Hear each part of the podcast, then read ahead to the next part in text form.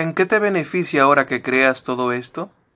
En que soy justo en Cristo ante Dios y heredero de la vida eterna. ¿Cómo eres justo ante Dios? Solo por medio de la fe verdadera en Jesucristo, de modo que aunque mi conciencia me acuse de haber transgredido terriblemente todos los mandamientos de Dios,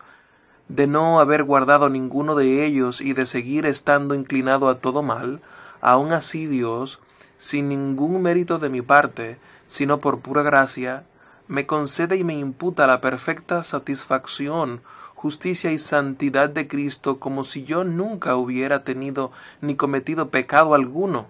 e incluso como si hubiera cumplido perfectamente con toda la obediencia que Cristo ha logrado por mí, siempre y cuando yo tan solo reciba este beneficio con un corazón creyente.